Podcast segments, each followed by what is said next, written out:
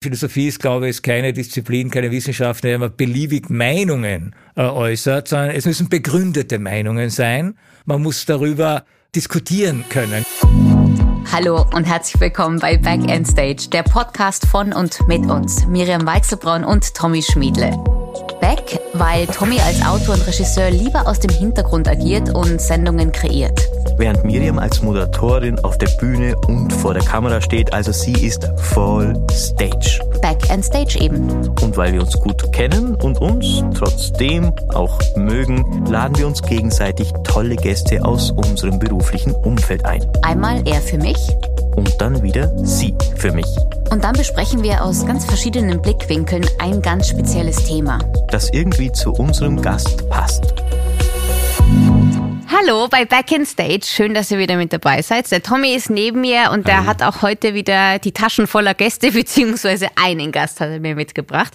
Wie geht's dir, Tommy? Danke, es geht mir ausgezeichnet. Ich freue mich, dass wir uns mal wieder sehen auf dieser schönen Couch und vor allen Dingen, dass wir uns wirklich gegenüber sitzen können. Das ja, du, die Zeiten von diese ganze blöde Verbinderei online, bist du das nicht auch inzwischen satt? Also diese ganzen Zoom-Calls und äh, das ist doch, irgendwie ist man müde, oder? Weil man immer alleine ist. Und ja. ich glaube, das ist auch das Gute, dass man an, auch wenn man irgendwo hinfahren muss für ein Meeting oder wie auch immer, dass man sich sieht, das ist schon. Ich glaube auch voll, ich glaube auch, dass es das nicht ersetzt. Also ich habe ja, äh, am Anfang war ich so ein bisschen freudig, weil ich mir dachte, so super, jetzt muss ich nicht mehr so viel reisen, man kann einfach alles online machen und ja, viel funktioniert auch so, aber trotzdem geht was verloren. Ja, was wir ja auch bei unserem Podcast gemerkt haben, als wir haben wir auch gemerkt, haben. Ja, ja, weil wir haben uns dann auch oft, da war dann ich in London, du in Wien, ähm, nur für äh, Erklärung ähm, an euch da draußen und das hat schon funktioniert, aber es war manchmal ein bisschen schade, weil manchmal sagt man sich ja auch was mit einem Blick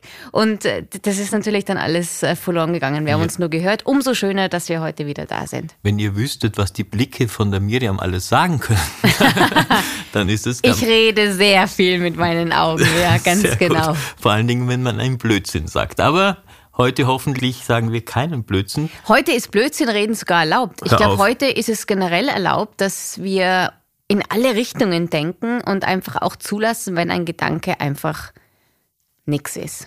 Heute geht es ums Denken tatsächlich und mhm. deswegen habe ich dir heute einen großen Denker eingeladen. Er hat viele große Bücher geschrieben und vor allen Dingen hat er immer eine ganz klare Vision, sage ich jetzt mal, von dem Großen. Das finde ich immer faszinierend. Gell? Bei mir, das wirst du gleich merken, wenn ich mit deinem Gast spreche, bei mir ist manchmal das Problem, wenn ich so große Gedanken habe, dass ich die einfach rausbringe, ist wirklich schwierig. Also ich ja. verfall dann oft ins Schwaflereien und so und ins Nirvana, ja. Mhm.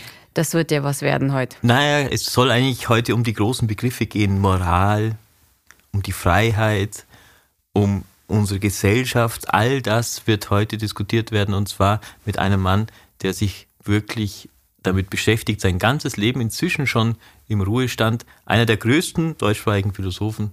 Der kann mit den großen Begriffen, mit denen wir nichts anfangen können, was anfangen und ich freue mich sehr auf Professor. Das sind mir die liebsten Gäste, weil dann kann ich was lernen. Schön. Da freuen wir uns gemeinsam auf Professor Dr. Konrad Paul Diesmann. Hallo. Ich freue mich. Danke. Vielen für Dank fürs Kommen. Vielen Gerne. Dank. Jetzt haben wir einen großen Denker bei uns. Ja. Ähm, was war der erste Gedanke heute nach dem Aufstehen? Oje, oh äh, der erste Gedanke war, heute am Nachmittag habe ich diesen Termin. Oje! Oje! Oje! Da muss ich mir irgendwas überlegen und äh, äh, hoffentlich sind die Fragen, eure Thesen, eure Überlegungen nicht äh, zu schwierig. Das, äh, denn das es ist ja nicht so, Es ist ja nicht so, dass äh, Philosophie etwas ist, also meines Erachtens äh, das abgehoben über den Menschen schwebt, äh, sondern das ist die Sache der Menschen selbst. Und äh, die Begriffe, mit denen die Philosophie arbeitet, sind die Begriffe, die unser Leben bestimmen. Und das hat sich ja gerade in den letzten zwei Jahren ganz deutlich gezeigt. Mhm. Das war genau der Punkt, wo wir gesagt haben, wir wollen mal mit jemandem sprechen, der quasi das Gesamte sieht. Heißt das, dass man in Krisenzeiten ist es ein guter Nährboden für die Philosophie, weil viele Leute Zeit haben oder auch mal Gedanken machen über das eigene Sein, über das eigene äh, die Existenz?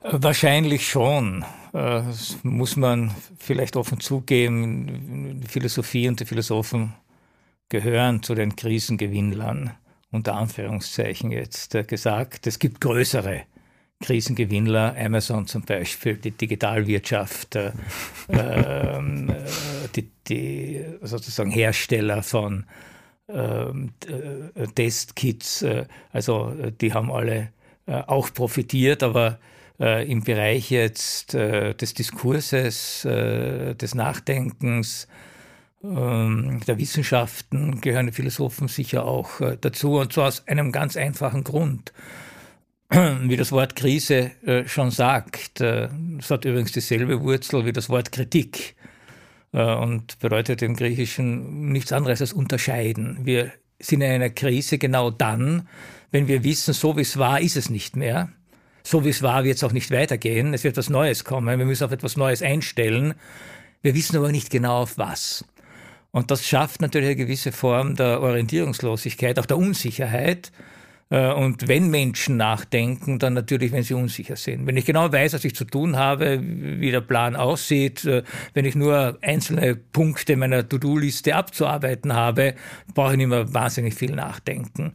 Immer diese Liste weggenommen wird und ich sie nicht mehr realisieren kann, äh, weil jetzt plötzlich andere Lebensumstände herrschen und mir keiner genau sagen kann, wie es weitergeht, äh, da beginnen wir natürlich nachzudenken. Das heißt, Krisensituationen sind immer Situationen, äh, in der wir bestimmte Dinge befragen, hinterfragen, ihre Sinnhaftigkeit in Frage stellen, weil eben uns etwas nicht mehr selbstverständlich äh, ist. Plötzlich war es vor zwei Jahren nicht mehr selbstverständlich, am Abend ins Gasthaus zu gehen. Mhm. Das war immer selbstverständlich gewesen. Man konnte es sich vielleicht nicht immer leisten, ja, aber an sich war das selbstverständlich. Plötzlich war es nicht mehr selbstverständlich. Und das ist ganz interessant. Es gibt einen Philosophen, den ich sehr verehrt habe, äh, Günther Anders. Äh, zufälligerweise feiern wir in diesem Jahr seinen 30. Todestag und seinen 120. Geburtstag. Er hatte in Wien den zweiten Teil seines äh, langen Lebens äh, gelebt und äh, gearbeitet. Und Günther Anders hat einmal gesagt, die einzige Tugend des Philosophen besteht darin, dass er das Wort selbstverständlich nicht kennt.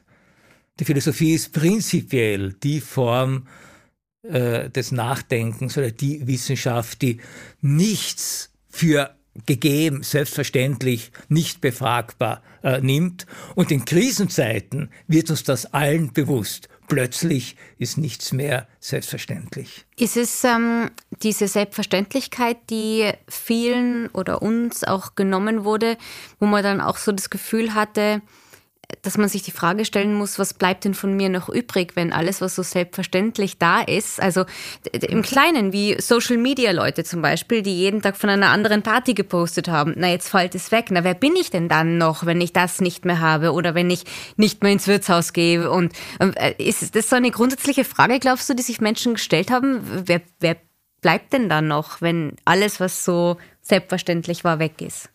Äh, ne, ich denke schon. Äh, man soll das auch nicht glorifizieren. Ich glaube, es gehört zu einem guten menschlichen Leben, dass sehr viele Dinge selbstverständlich sind.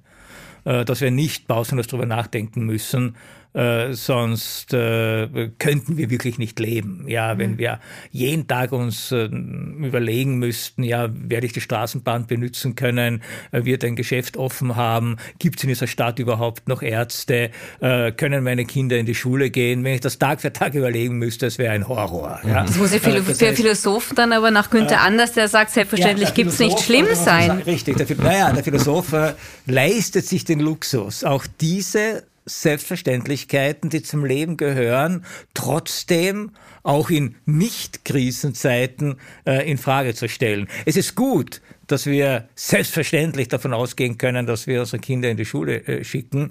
Aber als Philosoph kann man durchaus fragen, Schule an sich ist aber wirklich nichts Selbstverständliches.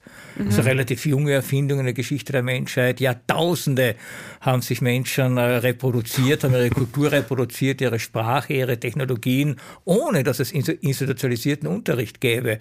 Warum nehmen wir das eigentlich so selbstverständlich? Ja, das heißt, also das sind schon interessante Dinge und in einer Krisensituation, wenn die Kinder wirklich nicht in die Schule gehen können, ja, weil wegen Corona äh, die Schule gesperrt ist, dann wird gleichsam jeder auf diese philosophische Grundfrage äh, gestoßen. Und interessanterweise gerade im Bildungsbereich hatten wir von allen Anfang an diese Debatte. Nicht, was ist jetzt äh, epidemiologisch richtig oder äh, äh, welche Masken kann man Kindern zumuten. Das waren schon auch Fragen. Aber es kam sofort die Frage, oder es kam sofort die Frage, welchen Stellenwert hat eigentlich die Schule, der Schulbesuch, äh, der soziale Kontakt von Jugendlichen untereinander äh, für ihre Entwicklung? Was bedeutet das? Und für mich war es schon sehr verblüffend, dass sehr viele, die vor äh, Corona als große Schulkritiker aufgetreten sind, Schule ist antiquiert, ist eben äh, äh überholt, äh, äh, Kinder und Jugendliche, die ja ohnehin mit digitalen Medien aufwachsen, könnten sich ohnehin alles selbst beibringen. Die brauchen keine Schule mehr, die brauchen keinen Lehrer mehr. Autonomes Lernen war das große Schlagwort vor der Krise. In der Krise hat man plötzlich die Erfahrung gemacht, oh je, so einfach geht's nicht. Ja? Junge Menschen sind zum Teil hoffnungslos überfordert mit der Selbstorganisation äh, ihrer Lernaktivitäten äh, und alle haben dann sofort äh, gerufen, bitte nur all, nur eines nicht äh, in dieser Situation, die Schulen zu, äh, zusperren. Aber da muss eine Krise ja für dich als Philosophen ja äh, eigentlich was Gutes sein, weil die Menschen nachdenken anfangen. ja, äh, äh, ist es auch. Mhm. Und äh, wir haben ja, ich glaube das schon, äh, in den letzten zwei Jahren eine Reihe von Diskussionen äh, geführt, und zwar jetzt nicht nur in Österreich, sondern nachdem das eine Pandemie war, sind auch diese Diskussionen weltweit geführt worden, wo ganz fundamentale philosophische Fragen plötzlich zu alltäglichen Fragen äh, geworden sind. Was darf sich der Staat herausnehmen? Ja? Wie sehr sind wir verpflichtet, auf andere Menschen Rücksicht äh, zu nehmen? Was bedeutet das Prinzip der Solidarität äh, äh eigentlich? Äh, was bedeutet das Prinzip der Freiheit äh, für den Einzelnen? Und wie ist diese Freiheit eingebettet in das Leben einer Gemeinschaft? oder jüngst die Frage, was ist eigentlich eine Pflicht? Wozu können Menschen verpflichtet werden? Wozu können Menschen sich selbst äh, verpflichten? Eine ganz zentrale der Philosophie, wo lange also über Pflicht haben wir abgehandelt in Spezialseminaren über Immanuel Kant, der diesen Pflichtbegriff stark gemacht hat. Äh, ansonsten war es jetzt, ich meine, ja, es gab die Wehrpflicht und ansonsten hat man das Gefühl gehabt, da gibt es keine besonderen Pflichten. Ja?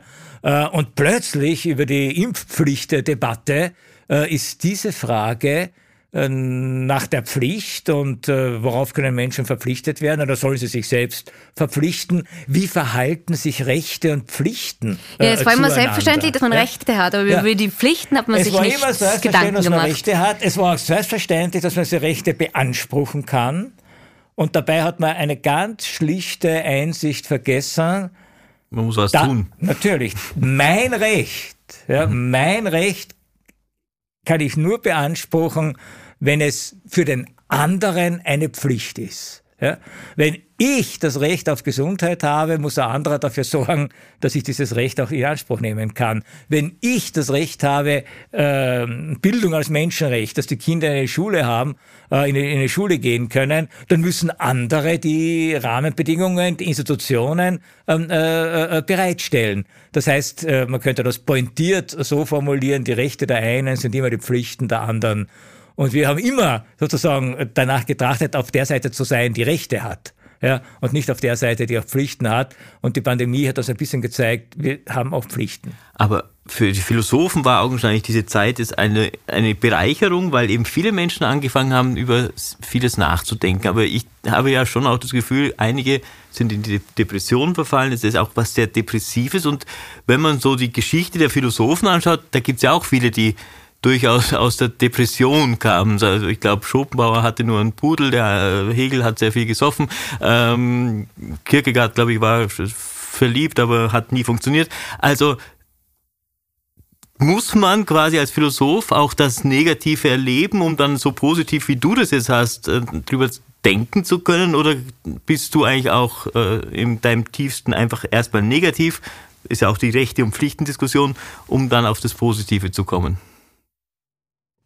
Also ich denke, äh, es sind schon, äh, brauchen wir uns keine Illusionen machen, es sind schon die, die Schwierigkeiten, die negativen Seiten, äh, die Probleme, das, was nicht funktioniert, das uns zum Nachdenken anregt. Mhm. Das ist einfach prinzipiell so. Und ich glaube, wären wir aus dem Paradies nicht vertrieben worden, sondern würden noch immer im Paradies leben, wären unsterblich, müssten nicht arbeiten, bräuchten nur von den Früchten des Paradieses äh, äh, essen und äh, würden mit Löwen und Tigern kuscheln, dann gäbe es keine Philosophie. Ja? Aber mhm. wir sind aus dem Paradies vertrieben worden. Wir sind sterblich, wir können krank werden, äh, wir haben unterschiedliche Bedürfnisse, Interessen, wir kommen drauf, andere Menschen lieben uns nicht nur, sondern manchmal hassen sie uns. Dann macht man sogar die ganz peinliche Erfahrung, ja, mir geht's genauso, auch ich liebe nicht alle, manche hasse ich, äh, wie gehe ich damit um? Äh, und das sind dann die Dinge, die uns zum Nachdenken nötigen. Und ich denke, es gibt schon Situationen, und ich habe viel Verständnis dafür, ins, in einer Zeit, in der sehr viel Selbst, Selbstverständliches aufhört, selbstverständlich zu sein, in der es wirklich Bedrohungen gibt, äh, die man nicht einschätzen kann, die man nicht gekannt hat, äh, die gewisserweise neu sind. Natürlich ist das seelisch unglaublich beanspruchend und das kann schon äh, solche depressiven äh, Konsequenzen haben. Jetzt könnte man sagen, Philosophen sind vielleicht Menschen, die prinzipiell in so eine Situation sich versuchen äh, reinzudenken. Aber auch die von äh, äh, dir genannten Denker waren jetzt, glaube ich, nicht depressiv in einem klinischen Sinn. Ja? Mhm. Ähm, Schopenhauer war ein Pessimist. Ja? Er hat mhm. also nicht sehr viel äh, vom Menschen und äh, vom Glauben des Menschen eine schöne Zukunft äh, gehalten, äh, war aber deshalb vielleicht jetzt nicht in einem klinischen Sinn schwer depressiv. Ja? Dass er lieber mit seinem äh, Hund äh, unterwegs war, als mit seinen äh, zweibeinigen Zeitgenossen. Kann man ihm nicht verdenken. Ein, kann man ihm nicht verdenken. Das können, das können ja. einige von uns wahrscheinlich sogar nachvollziehen. Äh, nach, äh, nachvollziehen ja. Aber es stimmt eines, da gebe ich dir recht, äh, äh die Philosophie ist schon eine Wissenschaft, äh, die jetzt nicht so auf, äh, äh, wie soll man sagen, euphorischen Optimismus machen kann. Mhm. Ja? Äh, denn der Gegenstand der Philosophie ist der Mensch in all seinen äh, Facetten äh, und es genügt ein kleiner Blick äh, äh, rund um uns, um zu wissen, dass es da sehr viel, sagen wir mal, wirklich Bedenkenswertes oder auch Negatives am, am Menschen gibt. Ist es das Interesse am Menschen? Weil du hast ja auch äh, Philosophie studiert, oder? Ich habe, naja, ich habe im Zweitfach, ich habe als Philosophie inskribiert als Erstfach, habe dann sehr schnell gemerkt, aber in Salzburg, da ist äh, die analytische Philosophie sehr groß geschrieben, da geht es um Logik, äh, da muss man Sätze bilden, also jetzt ist sehr peinlich gegenüber dem Professor, dass ich es da sage, aber das, also dann die Wahrheit zu finden über logische äh, Argumente, ähm, und das hat mich ehrlicherweise dann auch ein bisschen äh, gestört und dann habe ich umgeswitcht und habe nur als Zweitfach Philosophie studiert. Aber es hat mich immer sehr interessiert, grundsätzlich das große also dieses große Denken, die Zusammenhänge äh, hinzubekommen und eben dann die großen Begriffe wie Moral, Freiheit. Und ich glaube, das ist das Spannende an der Philosophie. Und das Schöne fand ich immer, man, jetzt möchte ich niemandem zu nahe treten, man muss es nicht zwingend beweisen. Richtig? Äh, man kann es nicht beweisen im Sinne jetzt eines naturwissenschaftlichen genau. Beweises, aber und deshalb ist der Verweis auf die analytische Philosophie natürlich gut, aber es muss äh, natürlich äh, ein philosophischer Gedanke, ein philosophisches Argument muss nachvollziehbar sein, äh, muss begründbar sein, äh, muss präzise sein und deshalb sind solche Auseinandersetzungen etwa mit der Sprache mit der Logik der Sprache, mit der Logik von Argumenten, äh, äh, sind schon sehr wichtig. Ja? Also die Philosophie ist, glaube ich, keine Disziplin, keine Wissenschaft, in der man beliebig Meinungen äh, äußert, sondern es sind seit Platon äh, äh, behaupten wir das zumindest, es müssen begründete Meinungen sein. Und begründet heißt immer, sie müssen auch einem anderen einsichtig sein, sie müssen nachvollziehbar sein, man muss darüber äh, äh, diskutieren äh, können. Es sind keine Glaubensbotschaften, es sind keine äh, äh Dogmen. Äh, und natürlich gibt es einen großen Teil ähm, der Philosophie, die sich letztlich von diesem österreichischen Philosophen, dem großen österreichischen Philosophen Ludwig Wittgenstein, wir mhm. sind ja hier in diesem Studio ein paar Meter vom Wittgenstein-Haus entfernt, das er selbst entworfen hat. Er hat sich auch als Architekt betätigt. Ähm, und äh, Ludwig Wittgenstein äh, hat äh, so einen Schlüssel zum Verständnis darin, zum Verständnis unserer Probleme darin gesehen, dass wir herausfinden, wie Sprache eigentlich funktioniert. Ja? Mhm. Wie entsteht die Bedeutung von Wörtern? Wie entstehen sozusagen Debatten darüber, welche Begriffe man wie verwenden kann? Und äh, wie wichtig das ist, hat der, haben wir auch gerade die letzten äh, äh, zwei Jahre gezeigt. Wir haben zum Beispiel völlig unterschiedliche Auffassungen kennengelernt von dem, was man unter Freiheit äh, verstehen kann. Äh, wir haben völlig unterschiedliche Auffassungen äh, kennengelernt von dem, was man unter Verantwortung und Selbstverantwortung ähm, äh, verstehen kann. Äh, wir haben auch völlig unterschiedliche Auffassungen kennengelernt von dem, was ist eigentlich die Aufgabe äh, äh, des Staates. Das heißt also, jetzt denken wir also so sind alltägliche Begriffe Staat, Freiheit, Verantwortung, das verwenden wir über. Im Alltag ständig auf den Staat schimpfen wenn er uns Steuern abzweckt. Ähm, äh, Verantwortung fordern wir ein oder wir werfen jemanden vor, sei nicht so verantwortungslos äh, oder übernimmt du endlich die Verantwortung. In jeder, in jeder Beziehung tauchen solche Floskeln auf. Und jetzt macht man die Erfahrung, aber was heißt das eigentlich? Verantwortlich sein für etwas, für jemanden, Verantwortung zu übernehmen, zur Verantwortung gezogen werden. Ja? da kann man ja sofort anfangen, äh, darüber zu philosophieren. Ja, ne, das war ja echt eine große Frage. Bin ich denn, ähm, viele haben sich gesagt, ich bin in erster Linie für mich selbst verantwortlich. Glaubst du, ähm, dass das der Fall ist? Ist man in erster Linie für sich selbst verantwortlich oder hat man dann schon die Verantwortung gegenüber der Gesellschaft, die da drüber stehen sollte? Äh, also ganz, äh, ganz, ganz schnell und ganz einfach äh, ist diese gewichtige Frage leider nicht so zu beantworten. Äh, ich, ich, könnte ein bisschen provozieren äh, und sagen, ich kann überhaupt nur für mich selbst verantwortlich sein. Äh, was heißt verantworten? Verantwortung übernehmen heißt einzustehen für etwas, was man getan hat. Ich kann nur für das einstehen, was ich selber getan habe. Ich kann nur äh, sagen, ja, also das habe ich getan, das wollte ich tun, das wollte ich vielleicht nicht tun, habe es aber trotzdem getan und dafür übernehme ich jetzt natürlich die Verantwortung, denn ich bin der Urheber äh, dieser Handlungen. Ich kann doch nicht die Verantwortung für jemanden übernehmen, äh, äh, der irgendwas tut, ähm, äh, außer er ist mir vollkommen ausgeliefert. Erziehungsberechtigte haften für ihre Kinder, heißt es dann äh, in, unserer Amts, äh, in unserer Amtssprache. Auf der anderen Seite kann man natürlich sagen, sobald ich mit anderen Menschen zusammenleben will, egal ob jetzt in einer Partnerschaft, in einer Familie, äh, äh, in einem Kollektiv, in einem Verbund, in einer Gemeinschaft, in einer Community, äh, heißt das bis zu einem gewissen Grad auch Verantwortung zu übernehmen für das, was jetzt die gesamte Gemeinschaft betrifft. Das heißt also auch mein Handeln darauf abzustimmen, was bedeutet das jetzt für uns alle, also jetzt mal für die Gemeinschaft. Ähm, äh, wenn, ich von einem, wenn ich von jemand anderen etwas will, was bin ich bereit äh, dafür zu geben? Äh, das heißt, da dehnt sich der Verantwortungsbereich äh, dann äh, gewisserweise aus. Was wir allerdings beobachten, und das ist etwas, was mir wirklich zu denken gibt, ist, dass dieser simple Satz, den ich vorhin sagte, Verantwortung kann ich nur für das übernehmen, was ich tue, dass dieser simple Satz sehr oft nicht ernst genommen wird, nicht wahrgenommen wird.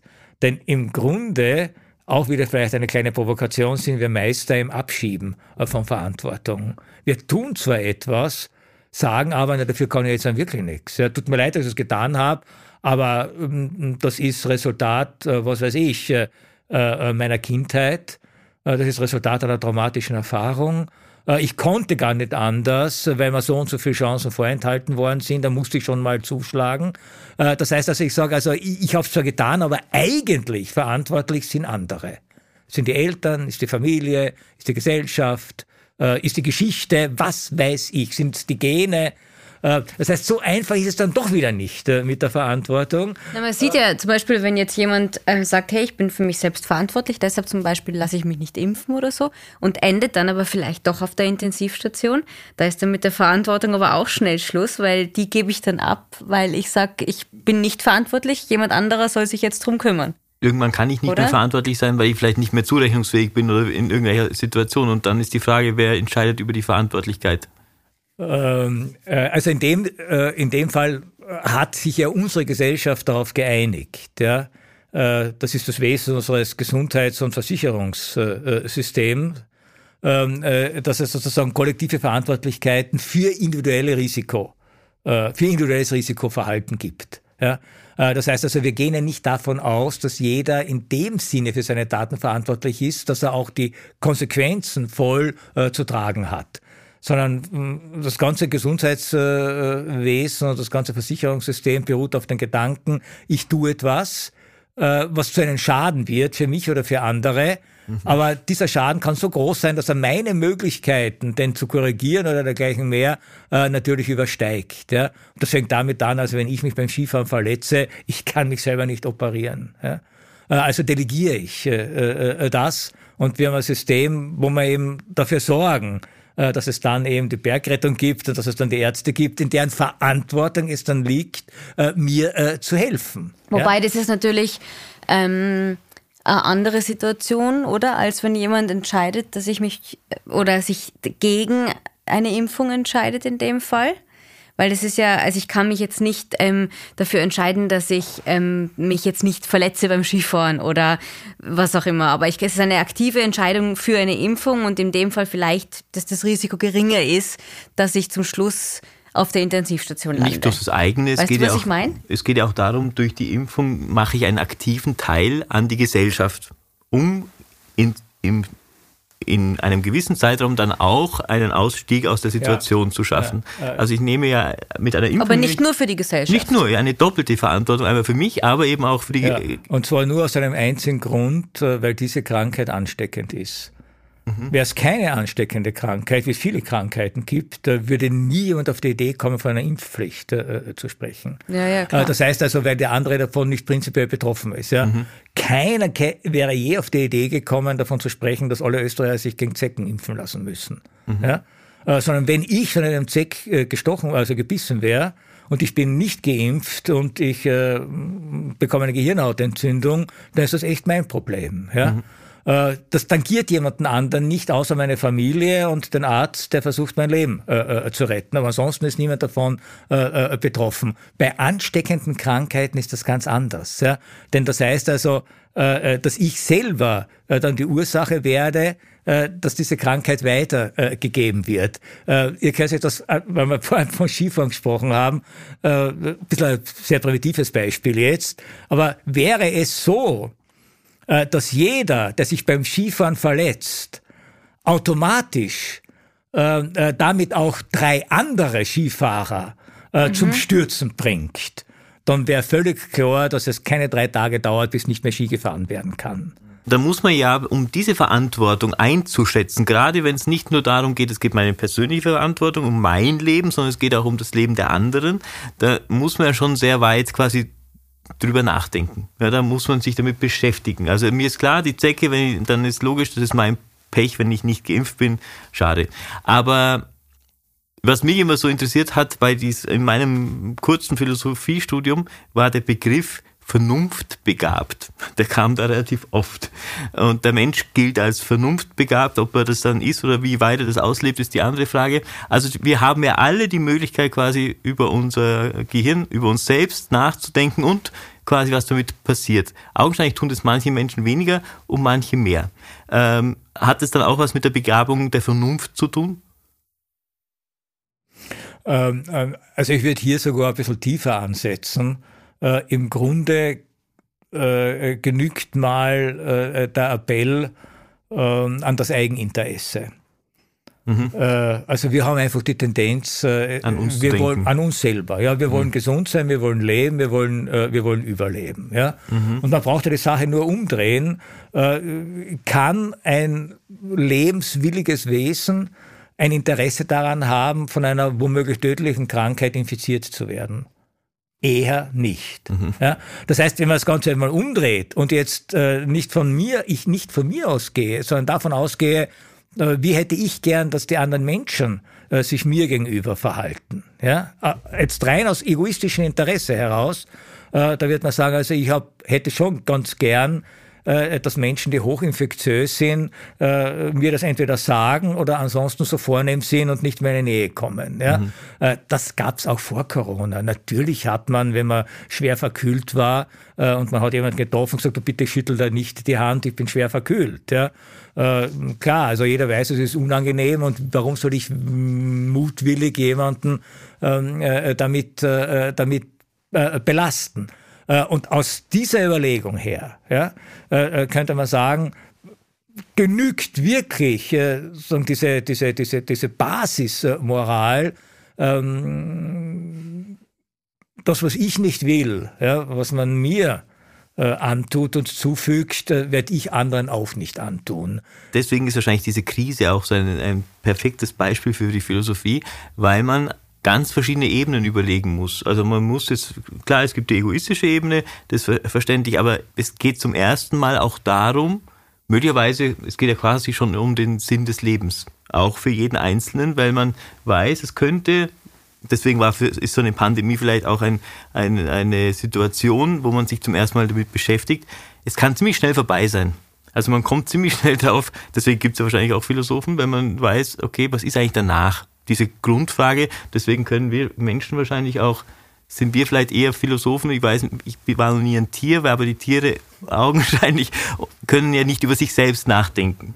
Im Großen und Ganzen ist ja die Situation, die wir jetzt haben, für alle sehr, sehr gut, weil sie zum ersten Mal vielleicht denken, okay, es kann morgen vorbei sein, weil ich diese Krankheit bekommen habe. Und zum ersten Mal mache ich mir vielleicht auch Gedanken über das danach, über den Sinn des Lebens. Mache ich alles richtig, was ich gerade richtig mache, oder möchte ich was ganz anderes machen? Eigentlich eine große Chance. Äh, ja, vor allem hat mich daran verblüfft, äh, wie du das auch jetzt gesagt hast, dass wir so getan haben, als würden wir jetzt das erste Mal darüber nachdenken. Ja. Also ich meine, dass wir sterbliche Wesen sind, wissen wir schon lange. Hm. Äh, dass wir Wesen sind, die krank werden können, äh, wissen wir auch.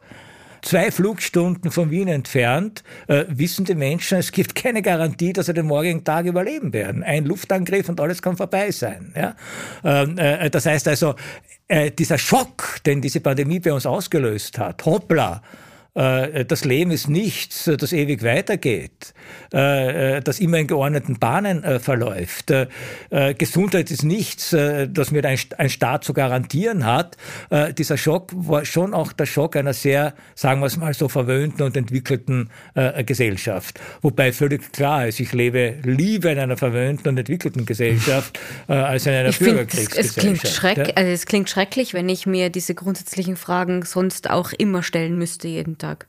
Also dass wenn alles eben nicht, das, das, genau. das hält ja kein das, Mensch aus. Natürlich, das Ziel einer, einer Zivilisation äh, und eines einigermaßen humanen Zusammenlebens wäre es eben, ähm, äh, solche kollektiven Gefahren so weit zu bannen, äh, dass man dann die Frage, äh, wann trifft jemanden ein Schicksal, tatsächlich individualisieren kann.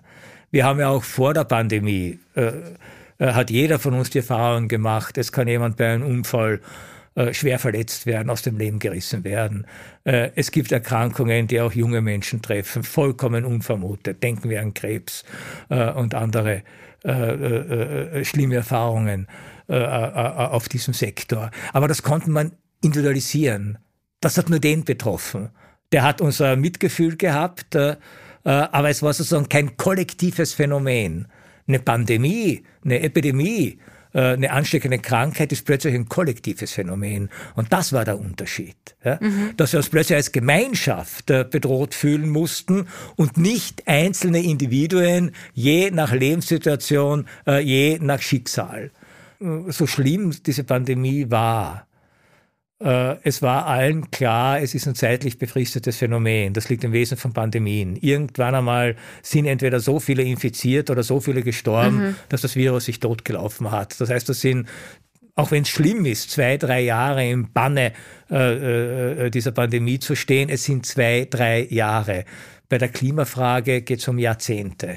Äh, das heißt, da muss man in ganz anderen Perspektiven denken und ob wir das überhaupt können als Menschen, so langfristig äh, äh, zu denken. Aber da müssten wir schon wieder anfangen, über Zeit nachzudenken, weil ja. zwei, drei Jahre sind für einen jungen Menschen nicht viel. Das ist für jemanden, der krank ist, vielleicht ähm, sehr viel. Oder alt. alles entscheidend. Ja, das ist dann auch natürlich, wieder so eine Grundsatzfrage, Ja, gell? was ist Zeit für Ja. den Einzelnen? Ähm, Äh, natürlich ist Zeit jetzt, was Lebenszeit und Lebenszeiterfahrung betrifft, äh, unglaublich subjektiv und von den Umständen abhängig. Ja? Im Großen wie im Kleinen. Äh, wir wissen, äh, fünf Minuten Warten können unerträglich sein, äh, fünf Minuten äh, Ekstase können viel zu kurz sein. Ja. Ja? Äh, und, äh, aber es gibt auch sozusagen sowas wie objektive äh, äh, Zeiten. In, Klimafragen müssen wir mit Jahrzehnten rechnen. Ja. Das wird die nächste, das prophezeie ich mal jetzt, das wird die nächste Pflichtdebatte, äh, die wir haben werden. Wenn also etwa aus guten Gründen gesagt wird, es ist unsere Pflicht, und zwar als Gesellschaft, dafür zu sorgen, dass die kommenden Generationen eine lebenswerte Erde vorfinden werden, kann man sofort die Frage stellen, warum ist das unsere Pflicht? Ja? Wieso sind wir verpflichtet, Menschen gegenüber, die noch gar nicht geboren sind? Ja? Das ist, das ist, das ist das. Weil Es geht hier nicht um die, die schon da sind, sondern es geht tatsächlich um die kommenden Generationen, äh, die wir antizipieren und denen wir uns verpflichtet fühlen, äh, obwohl sie noch nicht existieren. Kann ich mich einem Wesen, das nicht existiert, überhaupt verpflichtet fühlen? uh, spannende Das ist eine interessante Frage. Ja. Da müsste man davon ausgehen, dass die Menschen sich nicht weiter fortpflanzen, dann ist, ist es auszuschließen, aber das werden sie wahrscheinlich noch hoffentlich tun oder wie auch immer. Aber das im Ja, Großen. manche sagen hoffentlich, manche sagen leider. Ja, also ich, Es gibt genau. ja auch die, ich habe es gerade kürzlich gelesen, die Berechnung, äh, dass äh, ein Kind auf die Welt zu bringen und großzuziehen, also immens viel mehr CO2-Ausstoß äh, bedeutet, als ein Leben lang mit dem Auto zu fahren. Ja? Äh, das heißt, wer Ich- wirklich ich- an- ich richt's wer meinen Kindern aus. CO2-Reduktion interessiert ist. Ja, es gibt auch eine Ähm, eigene Bewegung schon, die das propagiert, Aha. äh, nämlich Kinderlosigkeit aus Umweltgründen oder aus Klimagründen. Ja? Das heißt also, da kommen noch einige interessante Debatten. Spannend, man könnte zu. da wirklich ja von einem Thema in das, Das ist- nächste, in das nächste rutschen. War das als Kind schon bei dir da, dass du dich für solche Fragen oder größere Fragen interessiert hast? Oder wann war das Interesse für Philosophie? Wann ist das geboren? Oder wann, wann kann man dieses Interesse bei Kindern auch wecken? Äh, Das, weil es gibt ja die These, äh, dass Kinder die geborenen Philosophen sind. Ja? Weil sie eben ganz So unvermittelt Fragen. stellen, äh, weil sie rücksichtslos Fragen stellen. Das gehört zum, zum Wesen der Philosophie dazu. Ähm, weil sie wissbegierig, weil sie äh, neugierig sind. Und äh, es gehört zur Philosophie schon auch so eine bestimmte kindliche Naivität. Ja? Äh, wie, wie ich vorhin sagte, nichts für selbstverständlich erachten, alles zu befragen. Bei Erwachsenen wird das irgendwann einmal lästig. Ja, das geht auch nicht. Also man kann nicht in einem Unternehmen mit Mitarbeitern äh, äh, äh, äh, arbeiten, die ständig den Sinn des Unternehmens in Frage stellen. Ja? Ich finde es auch manchmal Also, in meinem kleinen Familienunternehmen schwierig, wenn ich schwierig. Ja, ständig genau. alles Also gefragt Braucht man werde. das wirklich? Hat das überhaupt einen Sinn? Sinn? Äh, ist Denk der Sinn? doch, in 100 Jahren interessiert das niemanden mehr. Ja? äh, also aber Kinder dürfen so fragen und Philosophen dürfen so fragen. Ja, das War das bei dir auch so als Kind? Äh, also vielleicht nicht als Kind. Bei mir gibt es einen ziemlich exakt bestimmbaren Zeitpunkt. Ja. Äh, Ich war da so äh, 13, 14 Jahre alt, als mir ein populärwissenschaftliches Buch über die Philosophie, das in der kleinen elterlichen Bibliothek gestanden ist, in die Hände äh, gefallen ist und ich zu lesen begonnen habe. Äh, ich habe wahrscheinlich nicht viel verstanden, aber ich war fasziniert. Äh, Und für mich ist das auch so eine Erfahrung, für eine Sache wirklich zu interessieren, beginnt man dann, wenn man sie nicht versteht, aber fasziniert ist davon. Gibt's Tipps vom Profi-Philosophen, was man machen sollte, wenn man sich wirklich auch mit diesen Themen beschäftigen möchte, mit Moral, mit Freiheit, mit, mit den großen Fragen der Menschheit? Wie sehen die Tipps vom Profi aus? Also ich habe keine Scheu zu empfehlen, äh, äh, erstens, dass man die Urform der Philosophie, nämlich das philosophische Gespräch, pflegen soll. Das heißt, es fängt genau mit diesen Gesprächen an. Äh, äh, zweitens, ich habe auch keine Scheu zu empfehlen, dass er durchaus äh, populäre Einführungen in die Philosophie lesen kann, äh, um sozusagen so einen Eindruck zu bekommen, was in den letzten zweieinhalb Jahrtausenden zu all diesen Fragen schon gedacht Kurzen wurde. Einblick gesagt über die letzten zweieinhalb Ja, das geht, das gibt's natürlich. Ja. Also Jahre. Ja. äh, äh, dieses, dieses, dieses Buch, mit dem mein Kollege Richard David Brecht berühmt geworden ist, äh, Wer bin ich und wenn ja, wie viele, ist nichts anderes als eine Einführung in die Philosophie. Ja, mit einem unglaublich äh, äh, äh, spektakulären Titel. Aber wenn man sich das anschaut, das ist eine Erzählung der Geschichte äh, der Philosophie. Es gibt andere, äh, die genauso gut sind, die vielleicht besser sind, die wieder schlechter sind. Aber es gibt unglaublich viele äh, äh, Arbeiten in der letzten Zeit auf, auf einem unglaublich spannenden und lesbaren Niveau äh, erschienen sind äh, zu diesen Fragen. Äh, und der, der, der, der dritte Schritt, äh, irgendwann einmal, äh, denke ich, sollte man sich einfach den Luxus gönnen, äh, dann auch äh, einfach philosophische Texte äh, selbst äh, zu lesen. Und es gibt genug Philosophen, die nicht für ihre akademischen Kollegen geschrieben haben, sondern für Leserinnen und Leser, äh, äh die äh, sich überall finden können, äh, die im Leben stehen und die sie vielleicht deshalb verstehen, weil sie im Leben stehen. Also sehr viele antike Philosophen, die auch heute auch deshalb wieder an Bedeutung gewinnen, haben so äh, geschrieben und äh, so äh, gearbeitet. und wer Texte der Stoiker liest zum Beispiel oder von Epikur, der fühlt sich sofort angesprochen. Oder einer meiner Lieblingsphilosophen, Nietzsche, der hätte nie, der war ein Verächter der akademischen, sterilen äh, äh, philosophischen Begriffsakrobatik. Ja. Äh, seine Aphorismen, Aphorismen schneiden jeden von uns, positiv und negativ, sofort ins Herz. Ja. Da brauche ich nicht Philosophie studiert zu haben, um nicht zu spüren, da geht es um was. Oh, ich liebe diese Leidenschaft, äh, die du mitbringst für das, was du machst. Ähm, ja, meine Oma hat immer gesagt, beim Reden kommen die Leute zusammen, aber mir kommt langsam vor, beim Denken kommen die Leute zusammen. In diesem Sinne, danke fürs mit uns Denken heute. Vielen, vielen Dank. euch. Ich danke danke euch. War mir ein großes Vergnügen. Wir müssten euch jetzt eine Flasche aufmachen und weitermachen. Aber wir haben die Zeit nicht. Wir müssen auch mal über die Zeit sprechen. Und auch sprechen. keine Flasche. Das nächste, Mal, das nächste Mal sprechen wir über die Zeit. Genau. Und da bereiten wir auch eine Flasche vor. Danke sehr. Wunderbar. Ja, danke fürs Zuhören da draußen. Danke dir, Tommy. Großartiger Gast, aber ich muss ehrlich sein, ich, ich bin jetzt ein bisschen erschöpft. Mein Gehirn ist dieses ganze Denken, glaube ich, nicht gewöhnt. Das Schöne ist, man so denkt auf diesem ja mit. Level. Ja, genau, man versucht mitzudenken und das ist natürlich. Und dann versucht man noch einen schlauen Gedanken zu fassen. Und wie ich vorher schon gesagt habe, manchmal ähm, will ich große Gedanken einfach formulieren und dann fange ich an zu schwafeln. Das ist mir jetzt auch Du passiert. hast. Nö, du hast nicht geschafft. Kann man nicht ändern, so ist es. Ich hoffe, für die Zuhörerinnen und Zuhörer war es interessant, weil es natürlich weite Begriffe waren. Und was wir überhaupt nicht gemacht haben, wir haben nicht über das Monetäre gesprochen.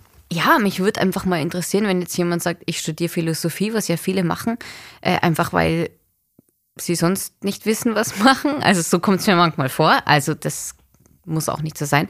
Aber kann man eigentlich als Philosoph wirklich Geld verdienen? Richtig viel Geld? Jetzt haben wir, den, jetzt haben wir nicht gefragt. Haben wir nicht gefragt. Offen gesagt wollte ich ja mal Philosoph werden. Ich glaube aber nur für die Visitenkarte, weil ich fände es toll, wenn die, was bist du? Dann sagst du Philosoph. Soll ich rauslaufen und schauen, ob er noch da ist und ihm er hinterherrufen, wie viel er eigentlich verdient? Assistenten braucht. Nein, ich glaube tatsächlich, wenn du dann viele Bücher schreibst und populär, äh, populäre Bücher, wie ja auch den zitierten Richard David Brecht, da kannst du schon sehr gut davon leben. Ja. Die Professoren verdienen ja Gott sei Dank auch was. Ich glaube, Philosophen wird trotzdem keine aus mir. Trotzdem war es sehr interessant. Danke, Tommy. Und Danke danke, euch da draußen. Gerne bewerten, kommentieren und abonnieren. Und niemals aufhören zu denken. Bis in zwei Wochen. Mit diesem schlauen Satz möchte ich diesen Podcast beenden, du Trottel. Guten Abend. Das war Back End Stage von Miriam Weichselbraun und Tommy Schmiedle. Wir freuen uns, wenn ihr unseren Podcast abonniert und uns vielleicht sogar eine nette Bewertung hinterlasst. Und falls ihr Lust habt, verratet uns doch in den Apple-Kommentaren, welchen Gast wir uns für euch einmal einladen sollten. Wir freuen uns auf die Vorschläge und wenn ihr beim nächsten Mal wieder mit dabei seid. Bye bye und Baba von Miriam aus London und Tommy from Austria.